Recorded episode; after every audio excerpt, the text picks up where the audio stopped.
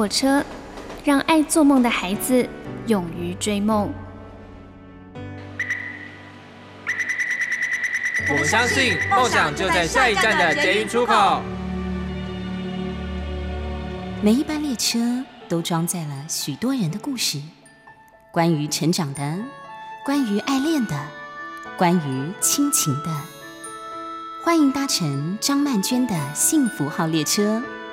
列车长张曼娟和您一同分享幸福的时刻。哇，我觉得今天早晨起床应该是说起不了床的时候，觉得哇哦，今天的天气真的是很典型的台北的冬季耶，就是那种阴雨潮湿又有一点凉，不过还好还不是很冷啊。啊，请大家要多多保重了。我们现在听到的这首歌是张艾嘉所演唱的《爱的代价》，您所搭乘的是第一个小时的幸福号列车，我是列车长。张曼娟，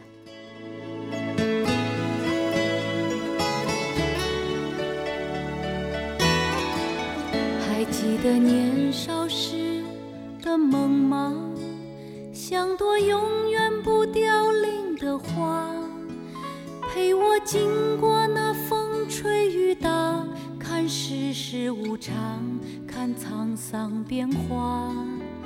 那些为爱所付出的代价，是永远都难忘的啊！所有真心的、痴心的话，永在我心中，虽然已没有他。走吧，走吧，人总要学着自己长大。走吧，走吧，人生难免经历苦痛挣扎。走吧，走吧，为自己的心找一个家。也曾伤心流泪，也曾黯然心碎，这是爱的代价。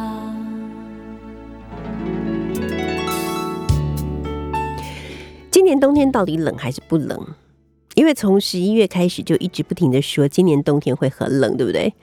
然后接下来就是像暖暖包那一类的御寒的东西呢，就开始缺货了。然后只要一缺货，大家就疯狂的买囤积这样子。我看到我的同事就是一大箱一大箱从南部囤积过来，然后我就在想说，囤积了这么多，准备了这么多，到底会不会冷？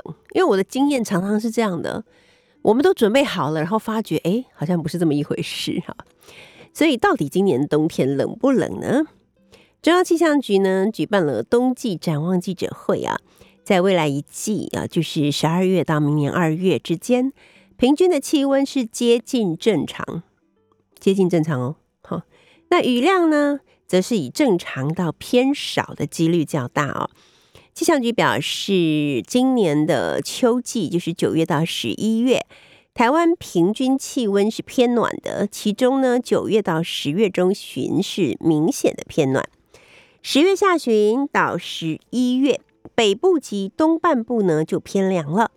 而雨量方面呢，除了东南部比较多，其余的区域呢都是正常偏少的。展望未来的一季，气象局预测啊，由于呢目前热带之中东太平洋附近的海温偏冷，反圣音正在发展，而且预测可以维持到明年的春天。气象局分析呀，今年冬季平均气温将接近正常。其实我一直很想问，啊，正常到底是几度啊？不知道哎哈。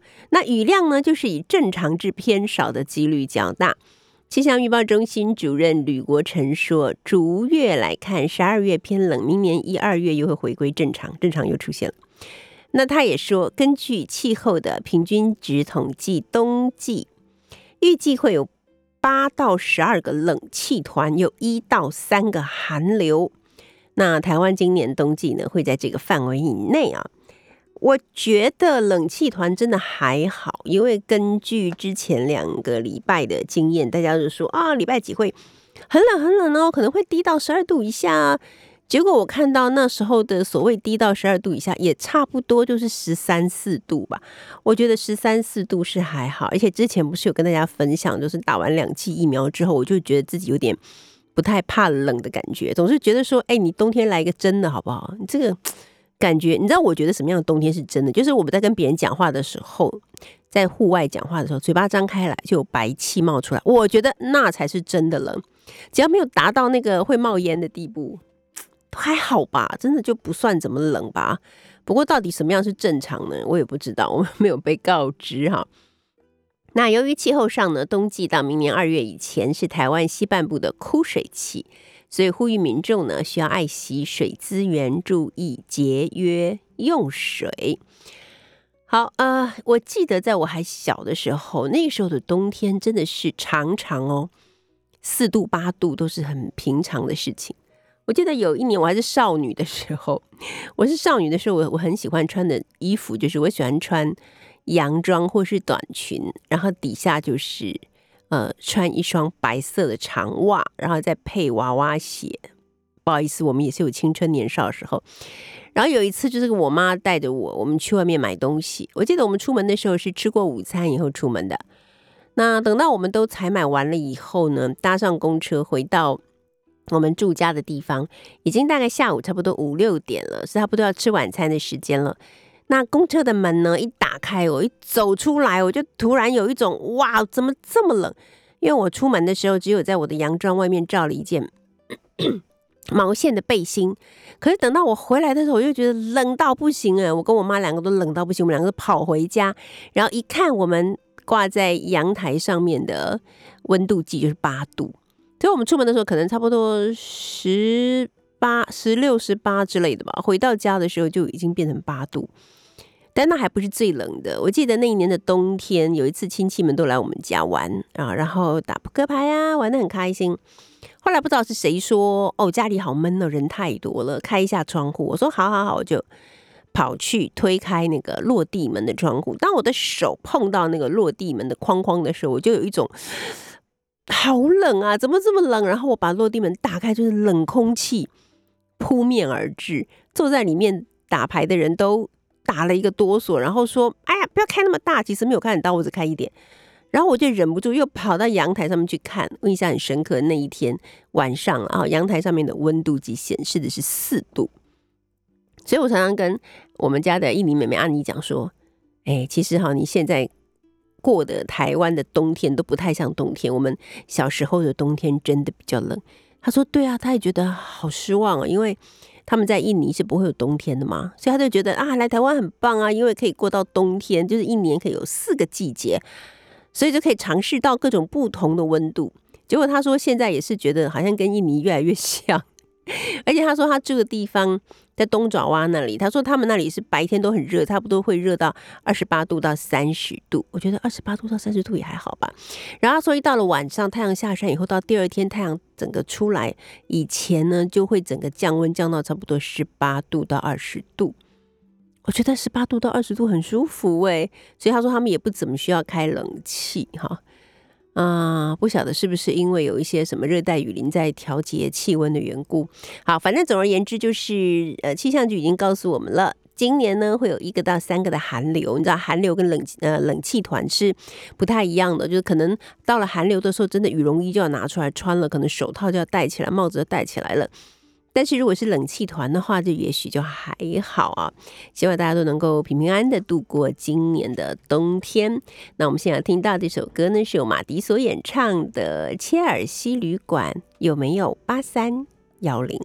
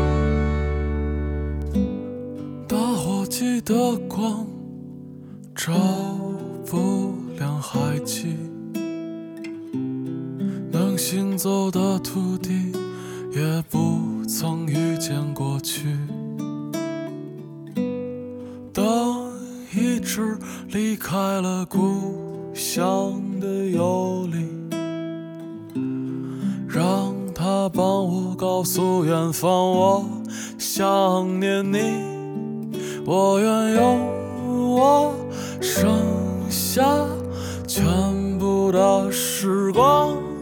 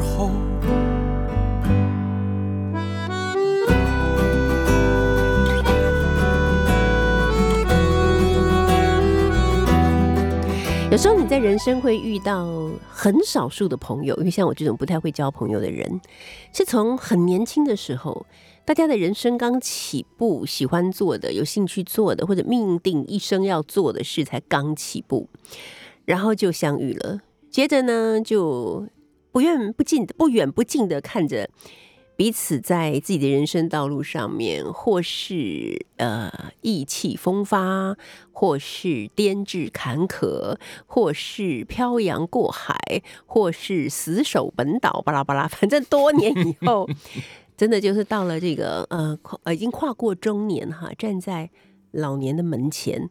啊，然后我们又因为某一些很特别的原因，而又觉得特别的接近。比方说，我们都是独立照顾者；比方说，我们的身上都负担着一些人生的使命，哈，不管是创作的，或者是照顾的，哈，或者是自我完成的，又或者对这个时代的反思等等。我就有这样的一个好朋友，我们很少见面，其实。一两年可能见一次，而且也常常是在广播上。但是见到面的时候，不会觉得很久没见啦，很生疏啦，没有话讲啦这一类的哈。对我要介绍就是我的好朋友，得奖专家作家郭强生，教师好，各位听众朋友大家好。对我跟你讲一个最近在我们家跟你有关的事情，跟我有关。对对对，你之前那个《寻情者》是啊，出版了之后是去年嘛？是不是去年出的？对。就得到了一二三四，我所知道的这四个大奖，还有没有更多？呃，还有一些我不知道什么那么金石堂的算不算？算算算，五六七八，反正就得了很多奖。然后我爸爸是每一天都要看报纸的，虽然他已经九十几岁了，视力也在衰退中。有一天早晨我才起床要去吃早餐，因为他都起得比较早，他就翻开报纸，然后就指那点点那个报纸给我看。因为我刚睁开眼睛，我又干眼症，我还不是看得很清楚。我说什么什么？他说。你的好朋友郭强生，他又得奖了，这样真是开心。我不是为我得奖开心，为张伯伯，嗯，还精神这么好，还记得还会看报，还会记得我而开心。对，然后还说，你看你的好朋友他又得奖了，你知道这是有潜台词的嘛？我就赶快把他的潜台词补上。我说，对啊，爸，你知道吗？我的好朋友郭强生哈，他得的奖哦，真的是已经都数不过来，他就是台湾的作家里面的。得奖专家，那你知道你女儿我比的话，还还有可是可是你这几年是非常密集。我说，你知道你女儿我也是专家，她说什么专家？我说我是不得奖专家，我从来不得奖，而且我以后也不会得奖。你有没有觉得我很厉害？她就嗯，本来可能要讲我两句，我就自己先把自己贬损一下，他就没话说了。对，做的事情比我有意义太多了。从下扎根小学堂这样子幼苗一。这样子照顾他们成长，这个这个比得奖更重要。这就对了，好朋友见面就是要先各五分钟夸奖彼此，建立起彼此的信心，然后确定我们还是很相爱这样子。是，好了，我们来讲讲现在拿在我手上的这本书。其实强生这几年来，你出书的频率还蛮高的，对不对？差不多两年三本，还是一年两本？没有，这个我要解释一下，解释一下哈，大概是。一年半到两年才一本，大家老觉得我频率很高。后来我知道，啊哎呀，为什么了？为什么因为每一本书的那个那个余波荡漾，大家觉嗯得不是说出完之后半年之后大家就忘记了。对，那也许就是已经过了两年了，又一直有一些什么讨论，比如说啊，又有什么得奖的消息了，啊又有什么，觉得那本书不是刚出吗？嗯，是我大家完全误解说，哎，最近怎么产量这么高？其实其实没有。大概新的作品的话，比如说小说，刚刚提到《寻情者》，嗯其实我也写了四。将近快四年，从初稿到完成，再修改，再重对写，到出版为止，也搞了将近三四年。哎，那今天现在拿在你手上的这本书叫做《作家命》，它联合文学出版的，对，嗯它其实是我将近十年，过去十年，呃，我所写过的一些非小说、非生活性的散文的，对比较偏向于文学思考的嗯跟阅读的。那这样子的散文，就是呃，我你知道，我常常大概呃，每隔大概八年、十年，我就会来重新的来看。我写过的这一类型的文章，然后哎，我会看出里头每个八年、十年的阶段，有它的脉络，有不同的重点，嗯。就看到自己是有改变的。嗯。呃，第一个十年，呃，你在阅读的时候的思考的事情；第二个十年，等于说这本书是我回台湾之后，呃的二十几年了，二十几年了，嗯所以是第三本类似的重新回望。这十十年来你在作家的生命、作家作品中，而且很多这些作品跟作家的作品，我都不是第一次读了，都第不知道第二、嗯第三次重读了。对。哎，又有不同的况味，所以我就发现，就哎，我发现呢，这十年的我读文学，已经不是比如说关注的是文学技巧了，嗯也不像是曾经有一个阶段，你知道太关心台湾了，总是觉得嗯。你知道这个呃呃，借着文学想要去呃嗯批评一些什么事情，嗯嗯。那种锐气跟尖锐也没有了。嗯，我过去十年看作家这本书里头，呃，出就是重新看张爱玲啊，重新看我喜欢的像是斯。菊哈斯啊、石黑一雄啊、等等，契诃夫，契诃夫，你还演过他呢，对对，我还演过契诃夫，结果我发现就嗯。是。啊，原来这些作品、这些作家好像一直哈在我的生命里在问我一个问题，嗯。对他们已经用了他们的生命，想要唤起我说，呃，那你敢不敢一样的真实的面对你的生命？嗯，对，所以总题我把它取为《作家命》这个书名，然后我里头有一个小小的一个一个呃，写了一句话在这个嗯书腰上，我说用我的作家命换你一句真心话。你敢不敢迷途于文学路上？嗯，因为有我感觉到有这些前辈，他们也在他们用他们的作家命。你看这些作家，就是你知道，不是看一本作品、两本作品，这些作作家都是看他们一生的作品，然后我这一生看看第二次、看第三次啊，我觉得感受到到了这个阶段哈，呃，就感受到一个生命的一个素质跟价值。对写作的意义，已经不是单篇的价的作品，这些作这些作家，他整个其实有一个有一种生命的素质，一种生命的态度。嗯，对，所以这一次我发现啊，我跟我以前的类似的这样子的，呃，比较思考文学的散文完全不一样。他比较等于说这本散这本散文集，我会用我自己生命的一些故事、一些思考去跟这些这些名我喜爱过的作家做一个呼应。嗯，对，呃，有些人会说我天生公主命，有人会说我天生贵妇命啊，嗯但是我没有听过谁说。可能因为我认识的人也少，嗯我天生作家命，所以当我看到“作家命”这个名字的时候，这个书名的时候，我其实有点小兴奋，因为你知道，在我四十四十五岁到五十岁以前，你别人如果问我说：“嗯，你你的工作是什么？”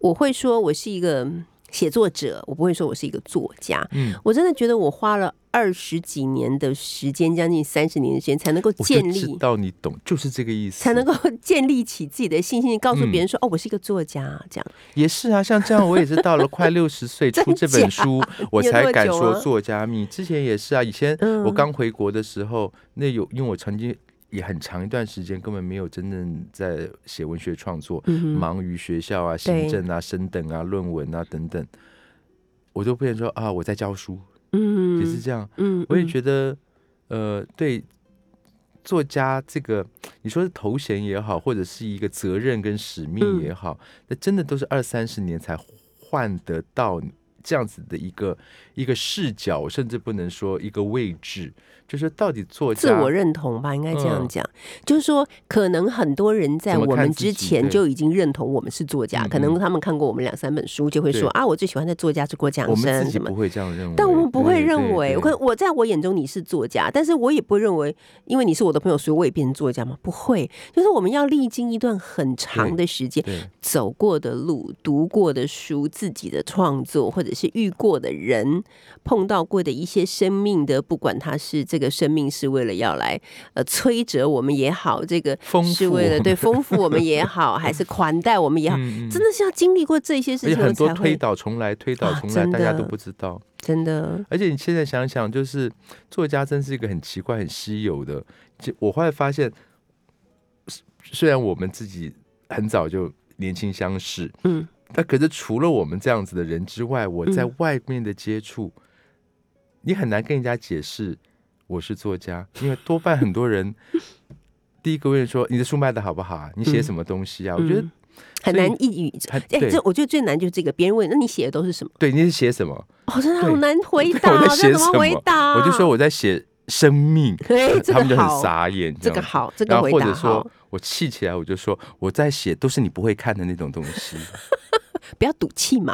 有的时候被问烦了，我就这样回答。就是你知道，嗯我们竟然能够这么不被了解，这么稀少的，然后这样的跌跌撞撞的，也写到了这个年纪，我真的没们真的办法。现在可以认同自己，而且很骄傲的说，对，你也超过三十超几年过了，因为你比我出道更早。对，早就超过我都已经出书，已经三十六期，准备迈向三十七了。我四十，你看过了，前辈，因为 他十七岁十七岁就开始发表作嗯品，然后终于到现在，我们才敢说我是作家，这就是我的作家名。我们待会儿再继续聊。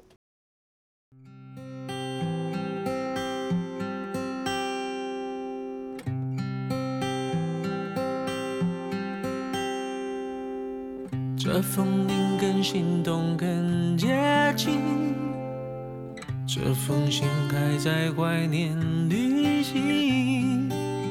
如果的爱情都太年轻，你是我想要再回去的风景。这别离被拼装成秘密，这出去美得像诗句，而我在风中等你的消息，等月光落雪地，等风空人秋季的相遇。我重温午后的阳光，将吉他斜背在肩上，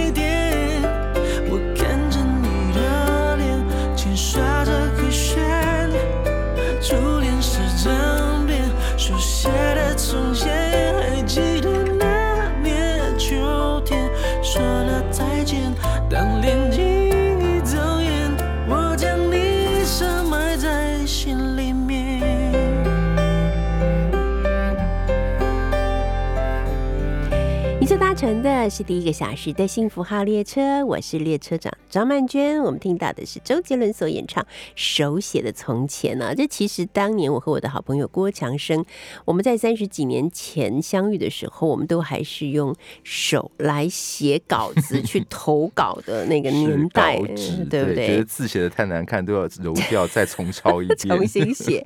而此刻拿在我手上的这本书，郭强生所出版的，由联合文学出版的《作家命》这一本，呃，这本其实也不完全是散文，因为讲到散文，大家会以为好像就是很对抒情浪漫的。这散文有很多种，嗯我也在在这本呃书写里头有一个不同的尝试，就是你的那个理性跟感性可以并存呐、对，对，不一定就是散文，只是写一些嗯非常软性的，可以加进很多思考的东西在里头。是这本书呢，就叫做《作家命》。这个“作家命”三个字你写的，对我手写的，对。我要讲一下我这个封面很特别，我这辈子第一次自己设计计封面。嗯因为呃，就像你刚曼娟刚刚讲的，我们是从手写时代开始的，嗯所以我希望这本书，哎，我都不知道有没有下个十年再整理一一种这样子的呃嗯这种类型的散文，所以我就有等于说这整本书也是对我四十年的一个回望，是所以我希望这种手作感、手写感。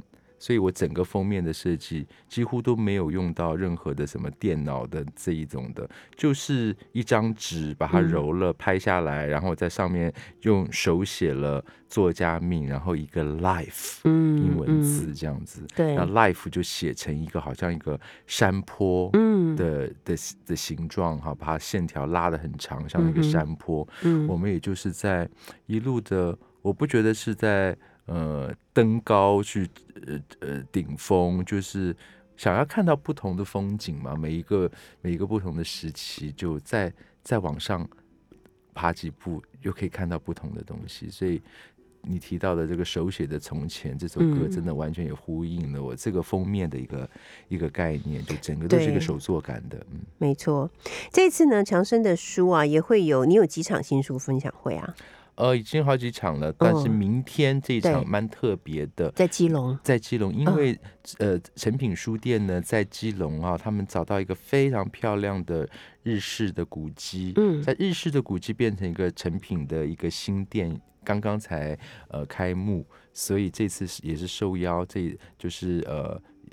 既是为了这个呃新的书店，然后嗯也是呃也介绍我的新的这一本作家命，所以明天明天在基隆，呃呃地址我还要念一下，嗯，在基隆市的中正区中正路两百三十号，然后就是以前的基隆要塞司令官邸，嗯。现在这个叫做成品限定店，他意思就是说，他可能过一段时间就不会在这里对，了我们就是有效嗯。时期是。对啊，就有一个限定的，这很特别的一个概念，所以明天下午的三点钟啊到四点钟，十一月二十七号礼拜六，明天下午三点到四点钟，我们可以在这个有限定时间存在的成品基隆限定店相会。对，然嗯后强生的讲题是文学在青春转身之后对。啊，郭强生是我所认识的极少数非常会说故事的人。我常常会举这个例子，在我演讲的时候举这个例子，说以前呢，强生在美国念书的时候，几乎每一年回来，我们都会见一次面。搞什么？你在美国的时候，我们反而每年都会见一次面，这么搞人的？现在都在台北了，反而大家见不到。对，然后常常强生就会跟我说自己看过的电影，或者嗯那个时候在看录影带嘛，啊，自己看过的什么好看的故事就讲给我听。每次强生讲给我听，我都觉得说天哪，这故事怎么这么好听，太赞了！忽略了一个重点，好，赶快讲，赶快讲。要看我要对谁讲，我才有讲的兴致。你知道，我现在几乎完全不会讲故事了，因为常常觉得我讲了一个开头，我就看索着对方然对对方的那个表情，我就觉得 索然无味，我就讲不下去。所以你是需要我的，真的，我们应该多见面。真的好，反正就是我们常常有时候，而且我记得好像是站在马路上，比方说，我说，哎，强生我要走了，现在几点？我要回家。我一直都是个有门禁的女人，直到我变成了阿妈。你知道我们是可以这么熟的朋友，因为很年轻，我可以讲说没有关系，再晚一点啦，你坐 计程车还安全了。没有，哎。而且而且强生会起先强生会送我，他起先会送我，然后后来有一次我戴了眼镜出来，以前我都戴隐形眼镜，后来我们太熟了，我就戴了隐形，我就戴了眼镜出来跟他碰面约会这样，然后我说，哎、现在很晚了，我要赶快回去啊，他就说没关系，你等下坐计程车，你放心啦，你今天这个样子你很安全啦，我就说，我那时候还很少有人敢对张曼娟开这种玩笑吧？对，说我长得我的样子太安全了，看起来 好，反正就是我们有时候会站在街头，就听强生讲故事。一讲就大概讲二十分钟以上，然后我听完就说这故事太好了，快点告诉我叫什么名字，然后立刻跑到那个租那个时候还有租很多录影带，有没有？立刻把它租回来放着看。啊，是这样吗？这这这个故事是强生讲给我听的吗？我怎么讲的比差那他么多？拍的好。我觉得真是太神奇，所以大家一定要去参加郭强生的这一场新书发表会。哈，这是作家梦的基隆场的新书发表会，在明天下午的三点到四点之间呢、那个地方也是非常的美，是基隆要塞司令官邸。的成品限定店哦，好，我们再来聊聊，就是说你今天之所以觉得自己是一个作家，命跟你走过的路很有关系啊、就是当年你呃完成了在美国的博士学位之后，你回到了台湾，你的第一个落脚点是一个我觉得可以这样讲吗？就是什么都还没有发生，但要等到你们到齐了才会发生的一个研究所，而且它也是一个限定所，也是限定也是十届就消失了。了。对，你你讲的就是我当时到了一个在花莲的新成立的大学，叫东华大学，然后他们有个新的研究所要成立。那时候是因为杨牧在那边做文学院院长，那他就想要，因为在在国外这样的研究所非常多，就是以教研究所里头教授创作，然后以学生的呃作品啊作为毕取代毕业论文。呃，就像讲，呃，为什么之前一直没有发生呢？我们一直什么东西都都喜欢引进西方，然后学习美国所有的什么教改，什么小学生什么的，哎，偏偏其实在学学院里头带入创作这件事情，在在国外，至少我们在那一年，我两千年的时候，在国外都有七八十年的历史了。嗯创作跟文学科系是不可分割。可在台湾，麦娟一定也知道，嗯我们都在学院待过，就是有一个庞大的势力在阻止创作进入校园，所以一直没有这件事情。这么大的几十年的这样子的阻力，其实当时也就是一个三个人傻傻的嗯，我。然后小说家已经过世的国家文艺奖得主李永平平，，嗯，还有另外当年的一个创所的一个所长邓曾真真真，嗯。哎，我们三个傻子，就那时候就是三元一公嘛，这样子就可以办一个所了。嗯。那我们要，就我们三个要去突破这个几十年来在台湾牢不可破的一股势力，办了一个这样子的所。那如果大家还有印象，因为已经也 办了十届之后，也就被灭掉了。这是那个是学院里头的势力，这个很复杂，政治也不要讲。那大家还有印象的话，其实这那十年，呃，教出来的学生真的还都还蛮精彩的。比方说，比如方说甘耀明啊、孙子平啊，更年轻一点的，像是写诗的人民信啊、林达阳啦，或者写散文的谢凯特啦，啊等等哦，那比较很少人知道到底那中间的几乎十十届，然后我大概也花了大概十五年，因为把一个全部送毕业，嗯。到底是一个什么样的过程，在我的生命当中，而且更难过的是，我说当时就我们三个人傻傻的要去，呃，面对这么庞大的一个压力跟质疑，然后我们当时是铁三角，结果在二零啊，我现在都一下想不起来，应该二零一七还是多少，竟然在同一年之内，李永平跟曾真真都相继过世，在同一年中，所以给你的呃打击很大吧？打击非常大。其实李永平你也熟嘛，他当年也在东吴教过书。是他在东吴的时候完全不认识他，是因为我后来到东华去演讲的时候，嗯，然后跟他一起吃喝，后来我们很多学生觉的那个论文口试论文口试也找我才觉得他真是个很棒的人，可是以前不认识。嗯嗯。对，嗯。大家不知道，就是呃，我们三个是如何的完全以孝为家。我们三个有个共同点，都是身边完全没什么亲人，嗯我单身，李永平也离婚单身，嗯。然后曾曾曾家人也通通在美国，对。我们三个单身的以校为家，都住在学校里头，非常非常寂寞的在做一件很寂寞的事情。可是其实现在想起来，我觉得真的其实是非常古典也非常浪漫的一件事情，有没有？所以我都写在了作家命里头，对这也是关于一个作家的生命历程的回望。没错，我们来听到这首是吴青峰所演唱的《迷幻》。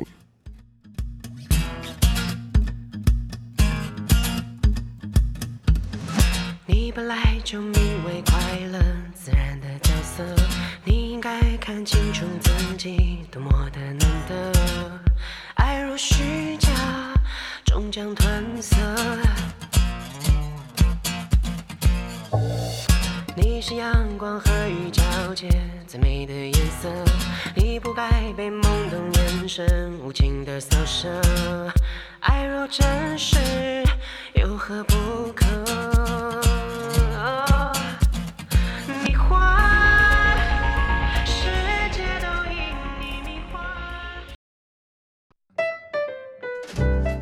搭乘的是第一个小时的幸福号列车，我是列车长张曼娟。今天邀请到的呢，真是我的好朋友，而且是老朋友了，是知名的作家教授啊，他是郭强生。郭强生的写作力呢，其实真的很强，而且他真的太会得奖了。他是我所仰望的一位得奖专家的作家。此刻拿在我手上的这本书叫做《作家命》，我就觉得说，对，真的，你就是可以这样子说，我就是一个作家命。那在里面，你除了谈到自己的一些生命经历以外，也提到了很多可能我们有些是我们很熟悉的，有些是我们不是那么熟悉的一些作家他们的命运，以及他们怎么面对自己和面对写作。我觉得其中最有兴趣的就是张爱玲，因为你在你对张爱玲的说法，其实我比较少看到大家对于张爱玲的说法其实大家心里都知道，可是不知道为什么就没有人像我这样这么大胆率的，对，就把它 戳破谈出来。就是大家其实对于张爱玲的那个年轻的时候那种才华、那种风华，嗯到了后来老年之后的隐居，然后孤独死，我觉得中间呃这样子大的一个落差，大家不知道为什么就会想要去略过他呃人生的后半段，然后呃，可是我觉得一个作一个作家，他尤其他去了美国之后的人生，我觉得被讨论的很少。嗯，那因为我自己那时候在美国念书嘛，早年的时候，我的作品常常被拿来跟张爱玲比较。他们就说你是张派的人，就说你你的书写其实是受到张爱玲一定的影响，也呈现出跟她很近似的风格。什么风格啊？我觉得就是天才风格。其实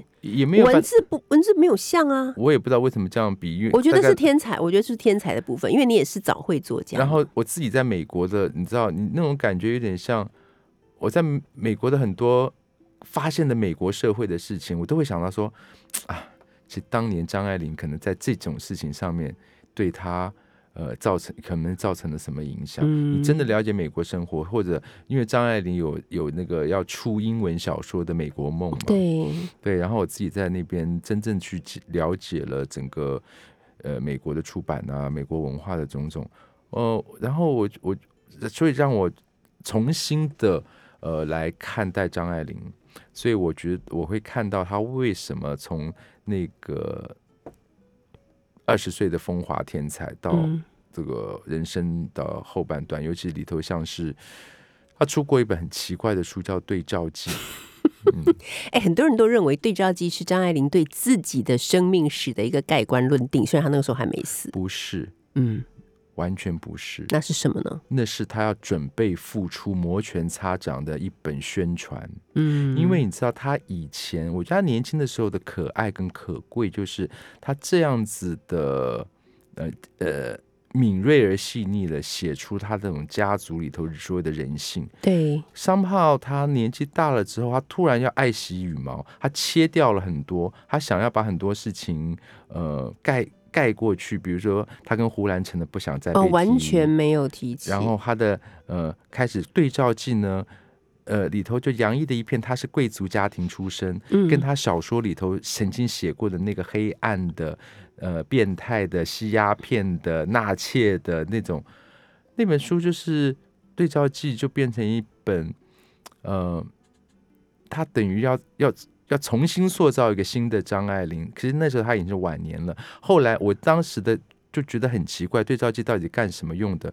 然后我我心里有一些想法，直到这几年，因为张张爱玲很多真正的书信往来被出版，对，哎呀，他我真的映照了我的想法。那个时候他就是摩拳擦掌的想要把什么小团圆啊那些要想要付出，嗯，对，那可是我们知道小团圆最后还是因为在他死后过世才出版的，所以对照机那时候等于说我们现在的 DM 一个宣传 DM，对，看这个里头放了一些莫名其妙的，都是美美照啊，连他跟那李香兰跟他完全没什么瓜葛的，因为他嗯跟美女大明星拍照也放进去，都是美而美的。且他特别讲说，在这张照片里头，我是坐着，李香兰站在我的背后，就觉得很烘托。还有我有一个也很妙，嗯就是他有特别写说，他有跟他一群那个表姐妹们、表兄弟姐妹们一起合拍的照片。嗯他是说那个有一个小表妹，她那天没来，所以不在照片里。但是她后来去了台湾，嗯她就是台湾著名的电视明星燕张小燕的妈妈。对，我就一直在想说，我那时候看就觉得说，哇，好厉害哦！不只是你的上一辈，你这一辈，你的下一辈，哇，都是名人呢，对不对？是不是？是不是一本这个 DM 等于说我是辉煌，我是名门？对对。然后一开始一开始第一章就要讲他外婆是李从章的女儿，这样没错，没。错。然后他不是那么恨他爸爸吗？嗯，可是，在他自己说他都没有见到他的，后来都没见他爸爸。可他弟弟有说是还是有回去拿钱、嗯 w h a t e v e r 可是，在那里面他也放了他爸爸的照片啊，嗯，因为他爸爸也是贵族，是 所以说就是这种概念。是。嗯，然后那本那那个东西，我觉得人家都以为说那是那那等于算是某种自传，那当当然不是，那那都是修饰刻过的，而且你看他在，他在美国呃二三十年，唯一在他身边陪伴他，因为这个人这么古怪，唯一陪伴他的就是那个赖雅嘛。嗯，赖雅其实年轻的时候也是非常有名，也非常呃，算是也畅销过的一个一个嗯剧作家、小说家。那这位这位老先生虽然跟张爱玲结婚的时候，他们年纪差距很大，对，可是到底也是到老啊，到相守了也二三十年，哎，整本对照记一张赖雅的照片都没有。你别忘了张爱玲后来是照顾者哎、嗯，他后来是在照顾赖雅，赖雅后来中风两度吧，很严重哎、所以赖雅应该整基本上整个是失能，他的小孩也不管他，所以变成是张爱玲在照顾他。嗯。如果你细细思起来，细细思量当时张爱玲的心态，那是很恐怖的，嗯，对不对？对，是不你的是眼睛里头露出那种，对，他可能恨他，应该是很恨他的，所以他根本不想提到这个人。没有看，可他从一开始嗯，就没有提过这个人呢。任何的作品、小说里头散文从来没有提过他在美嗯国的夫婿啊。这也就是说，他认为他嫁赖雅这件事情并不风光吧？可能，也是他的无的，可奈何的。对，所以我觉得他的人生的后半段，他失去了作为一个作家的一个很重要的，就是你，你，你第一个先要诚实嗯面对自己的生命吧，要有先检视、思索、看待自己的这样子的勇气吧。反而他年轻的时候有。有有直视人对。人性，反正他老了，为什么后来大家觉得他老了，为什么都没有都没有作品？因为他是他就就就他太很多这在意吧？太在意眼嗯。光，太在意他自己的名声，。我觉得他太在意嗯。了，因为他后来在台湾其实非常的红，而且身份地位已经到达一个太高的地步，他已经被放惜羽毛了，放上神坛了，对，对不对？然后他已经被放上神坛了，所以你你要让他去书写他此刻的生命里面真正的那些我们说所谓的不堪啊、负累啊、痛苦啊，他怎么去写？他去因帮为他都没有跟着他真正的生命，作家呃任何的阶段。嗯，他你也可以好好的写五六十岁的孤独啊，现对你就知道他他他停顿了，嗯对，就是比如说呃，其实我们现在这个真的观念不一样，写这种如果他真的是一个很像他年轻的时候那么超前的作家，对，如果他能够写出来五六十岁的孤寂的话，那不是更是呃晚年的经典吗？可是他晚年嗯完全不敢写关于老了啦，关于病了啦，关于孤独啊，一个字都不敢写，还在写他年轻家族的什么小团圆那些事情。我觉得是因为他对他的老年的生活是很不满意的啦。嗯我觉得，因为后来有人说张爱玲我也不满意啊，可是我就是把不满意写出来。可能他更不满意，好不好？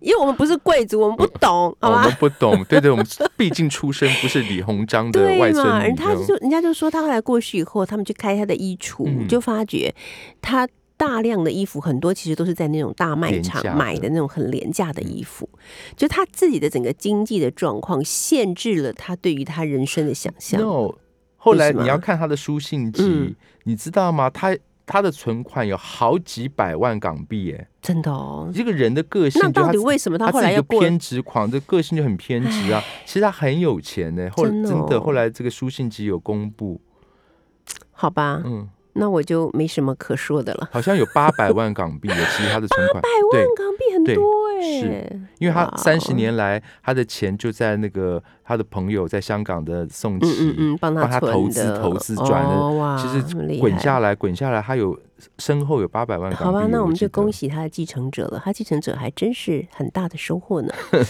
可是为什么自己会把自己这样搞得跟个盖婆一样？这样不懂他到底在嗯想什么不。晓得。好，所以其实张爱玲只是 其中的一位了对，哦。我好那好的来写一下张爱玲。对，那里面呢还有很多很多的作家哦。那这些作家到底他们的命又是标示出什么样子的方向跟什么样子的情调呢？就请大家来看看。郭强生的这一本《作家命》这本书呢，是由联合文学所出版的。然后明天下午三点到四点，在基隆的成品限定店那里呢，也有一场郭强生的新书分享所以会。欢迎大家，我们当明天哈，我们可以当面，我们大家来交流啊。没错，今天非常谢谢强生，期待你的下一本书和后面无数的奖项。啊，也非常感谢谢满娟。我现在听到的是刘若英所演唱的《一路走下去》。休息一下，第二个小时的幸福号列车，我们一会儿见。啊不要一路走下去，我现在就很想停下就。不信生命像什么事，浪漫的万无一失。以为还没长大的同时，遗憾已经开始。每次都觉得是最后一次，习惯站告别位置。迷途中唯一的导航是对自己诚实。有时太任性，有时太着急，宁可傻傻看不清。有时可以把脚步放轻，在喧哗中感